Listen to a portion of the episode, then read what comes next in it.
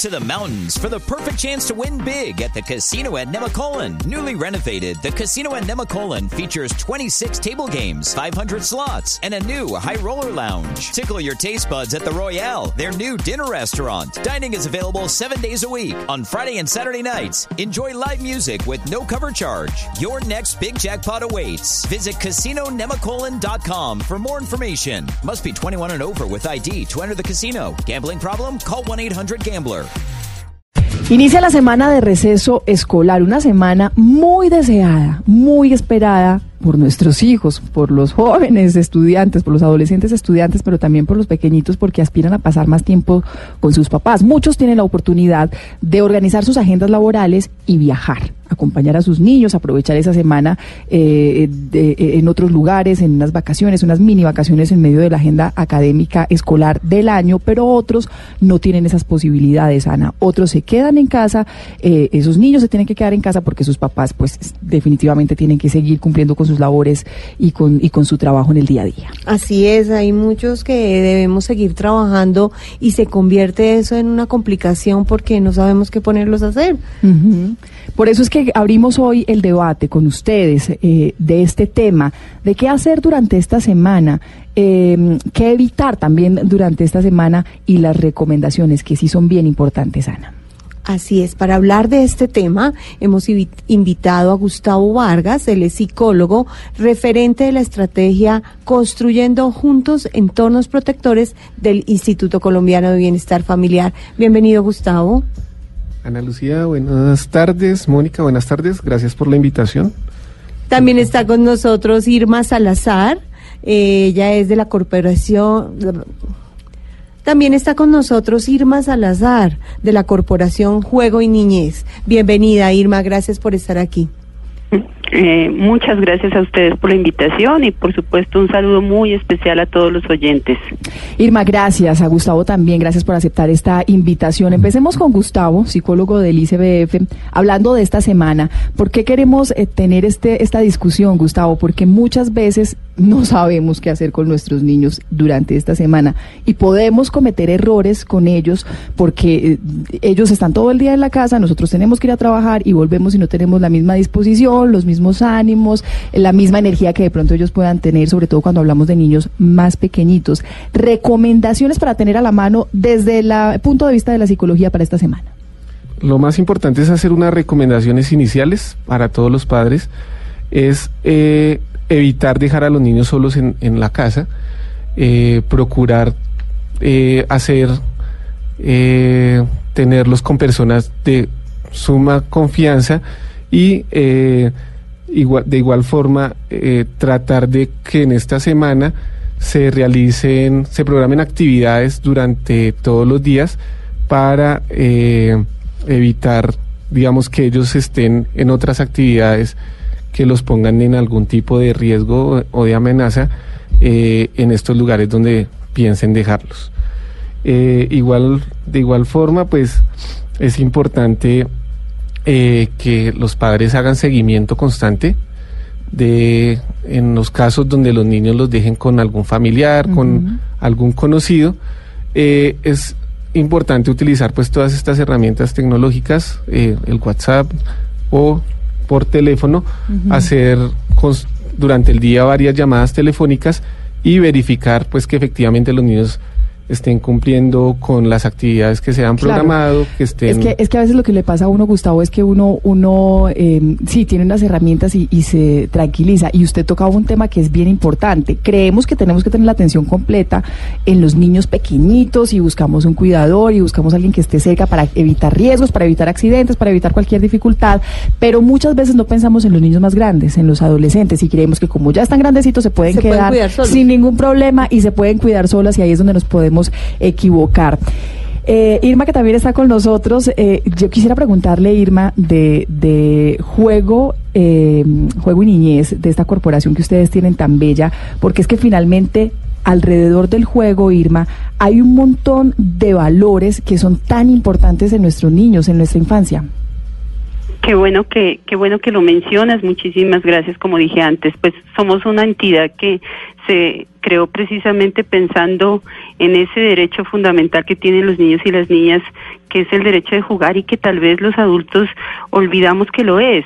Para nosotros cuando fuimos niños, eh, eh, como todos los niños y las niñas, es fundamental, es importante, es la principal actividad que hacemos todos los días y en todo momento, pero cuando crecemos y nos convertimos en adultos se, nos olvida lo importante que fue para nosotros y por lo tanto no reconocemos lo importante que es para ellos y ellas le damos un lugar tal vez secundario, tal vez terciario en la familia.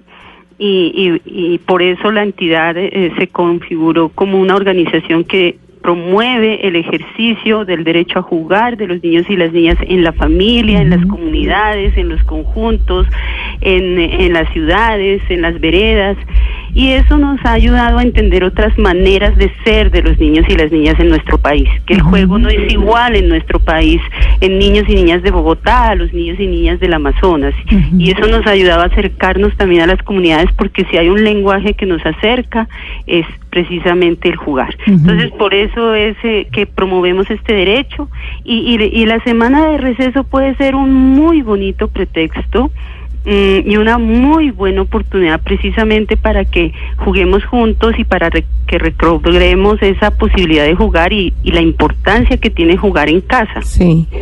Eh, eh, quisiera preguntar cómo, podemos motivar a los padres para que efectivamente jueguen con sus hijos, porque encontramos a veces que los papás dicen, bueno, hay que jugar, eh, llevémoslo al parque, y el parque es que el niño juega, pero el papá no juega con él, está leyendo, mirando su celular, o lo lleva a algún sitio de distracción, pero no juega, no interactúa. ¿Cómo los motivamos a los papás? Es, es, muy cierto lo que tú dices, lamentablemente eso pasa en nuestras familias y lo que decía Gustavo también es, es otra situación que hay que analizar y quisiera recogerla antes de, antes de contestar y es que también debemos darles a los niños y a las niñas en esta semana el empoderamiento que ellos necesitan en su proceso de desarrollo. Entonces, si no podemos estar con ellos toda la semana, como seguramente no lo vamos a poder hacer, es decirles, confío en ti y confío en tus decisiones y confío en lo que tú estás haciendo en casa, pero entonces vamos a organizar juntos lo que tú quieres hacer en casa y lo que yo te recomiendo hacer. Son las dos cosas, ¿no? Poner la palabra de los niños y las niñas, una palabra que es válida, y la palabra del adulto que es quien le está ayudando en ese proceso de desarrollo. Entonces hacer una agenda del día puede ser maravilloso y estar monitoreando la agenda del día, pero una agenda que ha sido propuesta por los niños y consensuada con los adultos. Entonces de tal a tal hora qué vas a hacer, de tal a tal hora te propongo hacer tal cosa y de tal a tal hora eh, qué tal si, mm, si haces esto o aquello. Y al final de la tarde, ya para contestar tu pregunta, cuando yo vuelva estaré cansada seguramente, pero créanme y ustedes lo han vivido también y los oyentes lo saben que cuando nos metemos en el mundo de juego el cansancio se pierde y, vuelve la energía. Entonces, ¿qué tal si todas las tardes nos organizamos en familia y decimos, bueno, entonces de tal a tal hora jugamos porque ya estamos todos y vamos a jugar con lo cotidiano, vamos a jugar con lo que hay en casa sin complicarnos demasiado. Entonces, ¿qué tal si, por ejemplo, este es un ejemplo que siempre he dado y es que como el televisor es algo que nos convoca, pues juguemos a esconder el, el, el, el control.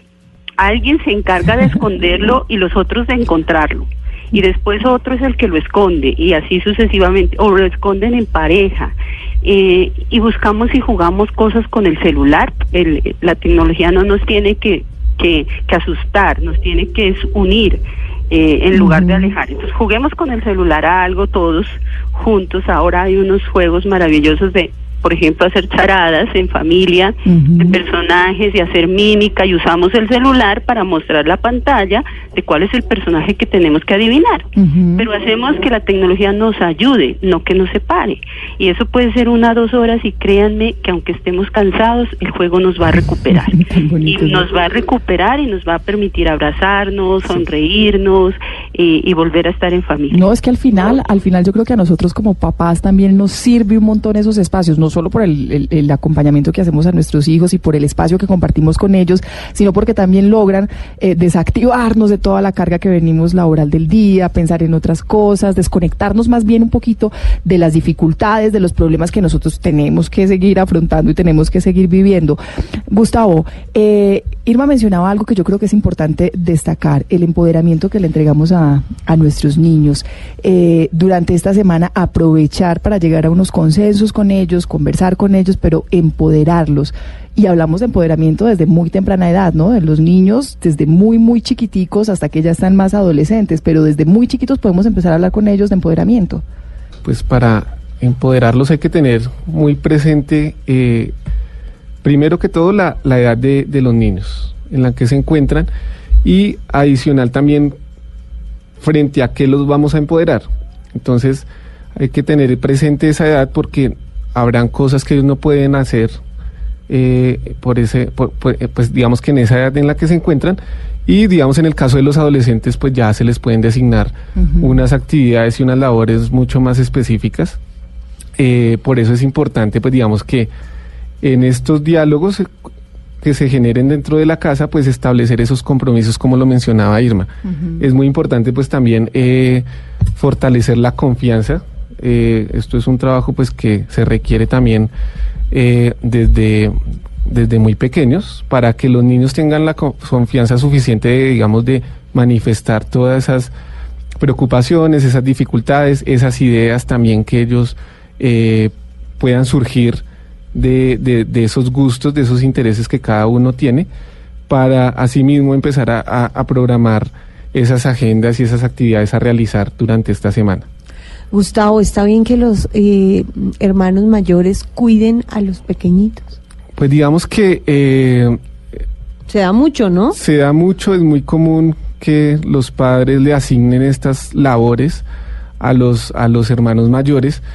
Eh, pero no es lo adecuado, ¿no? Digamos que cada uno tiene eh, su etapa y durante... Propia, propias responsabilidades. Y propias responsabilidades, sí. Digamos que no es correcto dejar a, eh, al hermano mayor al cuidado eh, con, de los niños más pequeños, porque ellos seguramente también tienen sus preocupaciones, tienen sus intereses, quizás también tengan actividades programadas, entonces es importante también más bien tratar de buscar un familiar, un, un conocido de entera confianza que se pueda hacer cargo de los niños y más en estas actividades del hogar que pueden eh, presentarse en riesgos, eh, accidentes dentro del hogar y que seguramente un hermano, un adolescente no va a estar en la capacidad para responder a estas situaciones. Siempre tiene que haber un adulto responsable, además porque en, en, su gran mayoría los accidentes delicados, por ejemplo el tema de las quemaduras y todo esto, en su gran mayoría se presentan son en el hogar. En el hogar, son las más altas y en la cocina. Y en la cocina, así que hay que estar muy pendientes también en esta semana. Estoy aquí esculcando un poquito eh, la página de Juego y Niñez, que es esta entidad sin ánimo de lucro eh, eh, del sector educativo y, su objetivo trabajar para lograr la transformación social a través del juego, Irma, que me parece además maravillosa.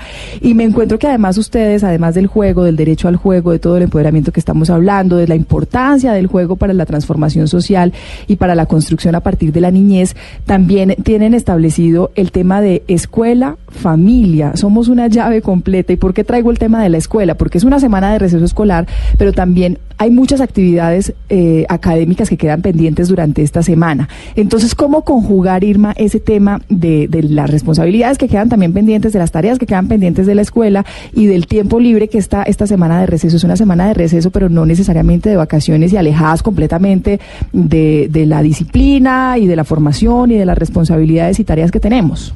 Es una excelente pregunta porque la verdad no, no podemos separar en este caso la acción educativa de la escuela con la acción educativa de la familia por más que haya receso escolar. Sin embargo, lo que nosotros planteamos, y esta no es una idea absolutamente original de nosotros, la hemos apropiado, y es que eh, eh, la casa en esta semana debe ser una casa distinta eh, a, que sea un lugar para desarrollar acciones académicas. Eh, a veces los docentes dejan una gran cantidad de tareas, está muy bien, por supuesto, también es para eso, pero nosotros creemos que hay otro tipo de tareas que se pueden hacer y que la escuela debe también propiciar. Entonces, ¿a qué me refiero? Por ejemplo, ¿qué tal si la, la escuela le dice, esta semana debes tener el desarrollo de la siguiente agenda como parte de tu acción de formación? Pero es una tarea para la familia. ¿Qué tal si eh, deben ver una película juntos? y acordar eh, juntos cuáles las principales reflexiones que en familia se hicieron. Eh, ¿Qué tal si salen al parque un día como tarea de la escuela? cogidos de la mano, caminando, viendo qué es lo que hay en su barrio, en su calle, y entre la familia hagan una reflexión sobre su barrio, sobre su situación, sobre lo que está pasando, juntos.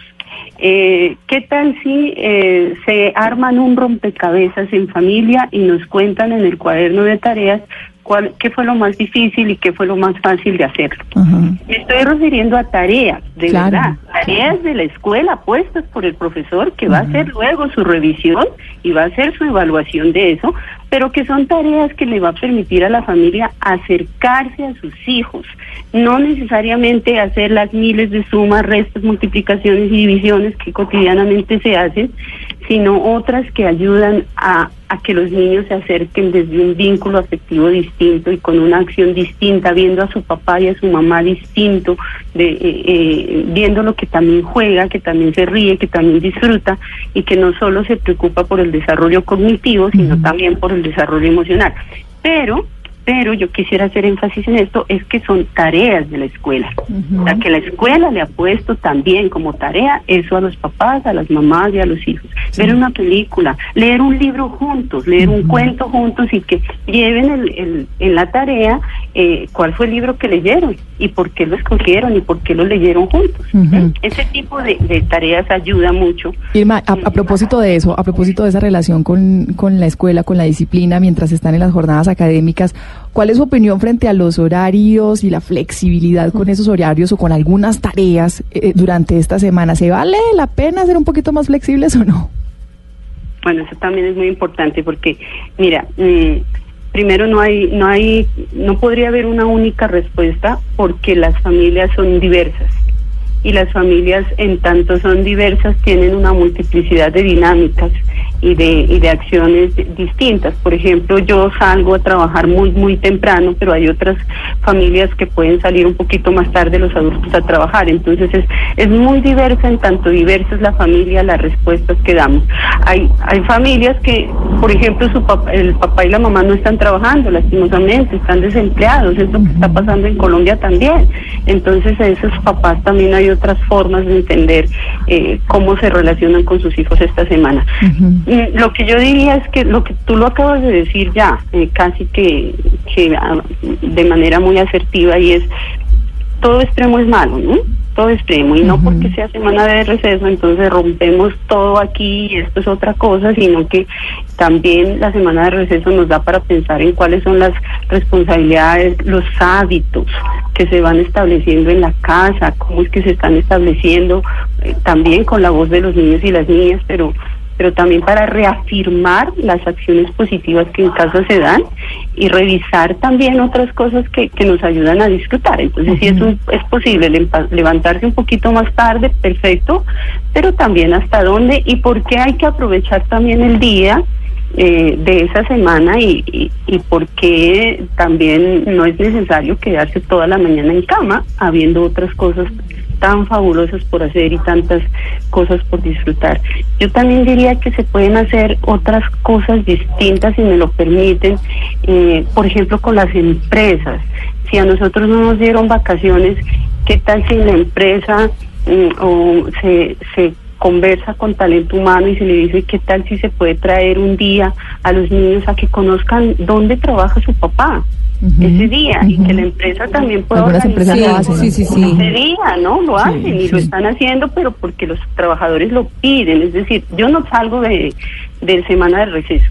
Pero qué tal si un día en, esa semana, solo un día, no vamos a exagerar, le pedimos al equipo de talento humano que ese día sea también posible llevar a nuestros hijos para que vean cuál es mi escritorio, cómo es que yo eh, trabajo, quiénes son mis compañeros, jugar un rato en la oficina entre todos, eh, darles un, algo, un compartir a los hijos, a los niños y listo, ya. Sobre, sí, sobre todo que es una responsabilidad de todos. Sí, es la responsabilidad de todos, pero sí hay empresas que lo hacen y, creo que también es válido, como dice Irma, pues eh, decirlo, nosotros pedirlo también, de pronto en esta semana pedirle a la empresa, pedirle a nuestros jefes una licencia para que nuestros hijos estén ahí un ratico. Salimos a las calles también a conversar con algunas personas, a preguntarles qué van a hacer con sus hijos hasta la semana de receso escolar.